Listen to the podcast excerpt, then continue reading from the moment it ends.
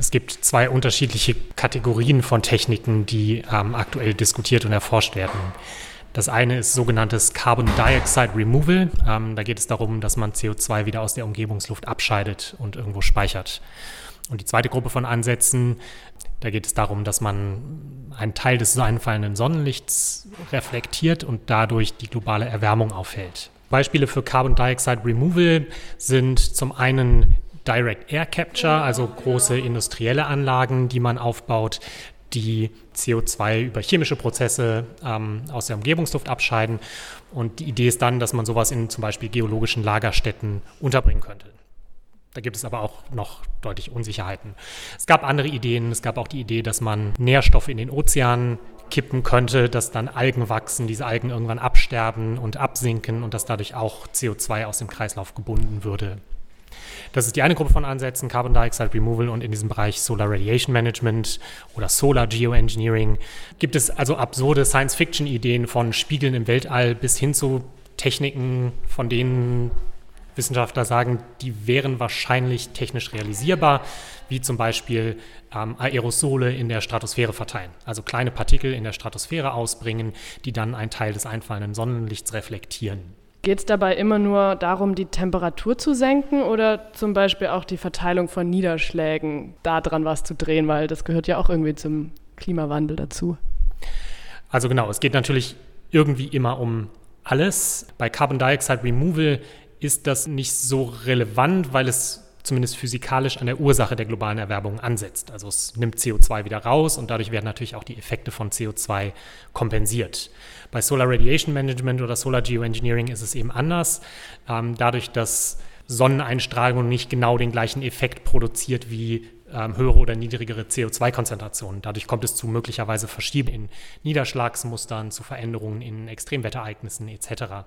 Und da geht es natürlich in der Forschung, die in Klimamodellen betrieben wird, sehr stark darum zu gucken, was sind jetzt die Auswirkungen erstens auf verschiedene Variablen im Klima, also Niederschlag und Temperatur, und zum anderen, was sind die regionalen Auswirkungen, die das haben könnte. Das Klimasystem ist ja riesig. Kann denn der Mensch da überhaupt genug tun, um da einen Effekt zu erzielen?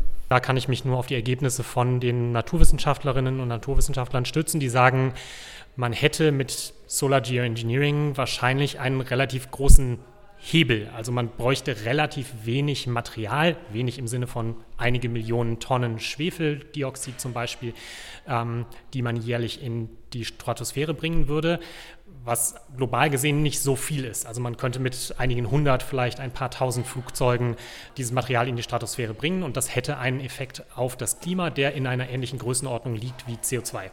Und wie ist da so der Stand der Forschung? Also was weiß man und was weiß man eben noch überhaupt gar nicht? Also ich würde mich an der Stelle beschränken auf diese Idee, dass man Partikel in der Stratosphäre verteilt, vor allen Dingen Schwefelpartikel. Das ist eine von den Ideen, die von denen Wissenschaftlerinnen und Wissenschaftler ausgehen, dass sie möglicherweise umsetzbar ist. Umsetzbar im Sinne von, wir können Flugzeuge in die Stratosphäre schicken. Diese Flugzeuge könnten dort Material verteilen. Man weiß noch nicht ganz genau, wie gut das eigentlich funktioniert, also wie sehr zum Beispiel diese kleinen Partikel, die man braucht, dann wieder zusammenklumpen und wie schnell die wieder ausfallen. Und man weiß auch ziemlich sicher, dass das einen Effekt auf das Klima hätte. Welcher Effekt das ist, das kann man oder hat man natürlich aktuell noch nicht am Klimasystem selbst untersucht, sondern das untersucht man derzeit vor allen Dingen über ähm, Klimamodellstudien und von denen ähm, gibt es mittlerweile auch eine ganze Reihe, die zeigen, dass man voraussichtlich einen Effekt auf das Klima hätte und dass ein, ein Klima mit Geoengineering und hohen CO2-Konzentrationen einem Klima mit niedrigen CO2-Konzentrationen ähnlicher wäre. Welche ähm, Institutionen forschen daran? Also sind das seriöse oder gibt es da auch so die Sparte, ich sag mal, Verschwörungstheorien? Die Leute, die ich kenne und mit denen ich zu tun habe, sind seriöse Wissenschaftlerinnen und Wissenschaftler am Harvard MIT, ähm, an der Universität Oxford, an der Universität Heidelberg ähm, und so weiter, die an diesen Themen forschen. Also es gibt einen seriösen wissenschaftlichen Diskurs. Meines Wissens gibt es gar keinen besonders großen pseudowissenschaftlichen Diskurs. Also bisher gibt es wenig Pseudowissenschaftler, die sich hinstellen, das und sagen oder behaupten, das wäre eine Lösung für alle Probleme, die wir mit dem Klimawandel haben. Das ist es de facto nicht, das zeigt auch die Forschung.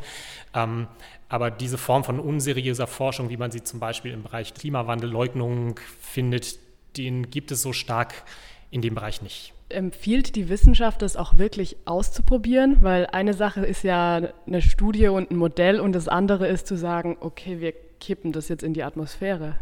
Das ist aktuell eine der großen Kontroversen in der, äh, in der Debatte. Bisher gibt es im Bereich Solar Geoengineering eigentlich keine Experimente in der Umwelt. Das heißt, der allergrößte Teil der Forschung konzentriert sich auf Computersimulationen. Und jetzt ist die Frage, inwiefern sollte man Forschung durchführen, die nicht direkt einen Klimaeffekt hat, sondern zum Beispiel auch einfach nur bestimmte physikalische, chemische Prozesse in der Stratosphäre untersucht, die man noch nicht so gut versteht. Ja, also das wäre Forschung, die erstmal keine relevanten negativen ökologischen Konsequenzen hätte.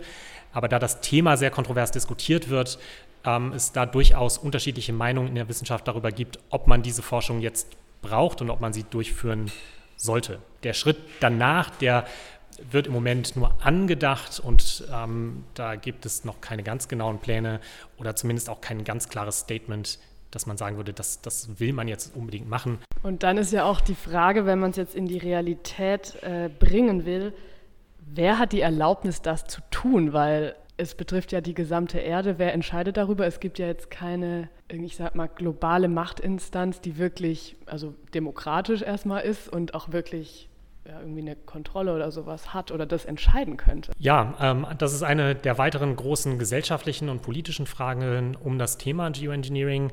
Insbesondere deshalb, weil eben manche Wissenschaftler gesagt haben, Solar Geoengineering könnte sehr günstig sein. Also ein einzelner Staat könnte das finanziell, technisch ähm, stemmen.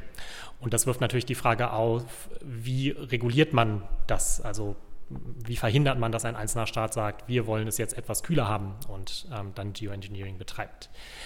Ob das realistisch ist, ist eine andere Frage, weil so ein Staat sich natürlich sehr stark international isolieren würde. Aber die Frage ist relevant ähm, und ungeklärt. Es gibt natürlich verschiedene internationale Institutionen, die hier eine Rolle spielen könnten und ähm, ganz klar wäre natürlich ein Forum, in dem das diskutiert werden könnte, die Klimarahmenkonvention. Die Klimarahmenkonvention ist die äh, UNFCCC, United Framework Convention on Climate Change, die auf der Rio-Konferenz gegründet worden ist und in deren Rahmen die internationalen Klimaverhandlungen, also die politischen Verhandlungen, dann stattfinden. Und in dem Rahmen könnte man Geoengineering natürlich auch diskutieren.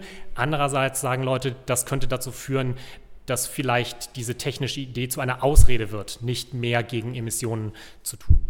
Wichtig ist, dass ganz viele Fragen von Geoengineering noch offen sind, insbesondere was die Risiken anbetrifft.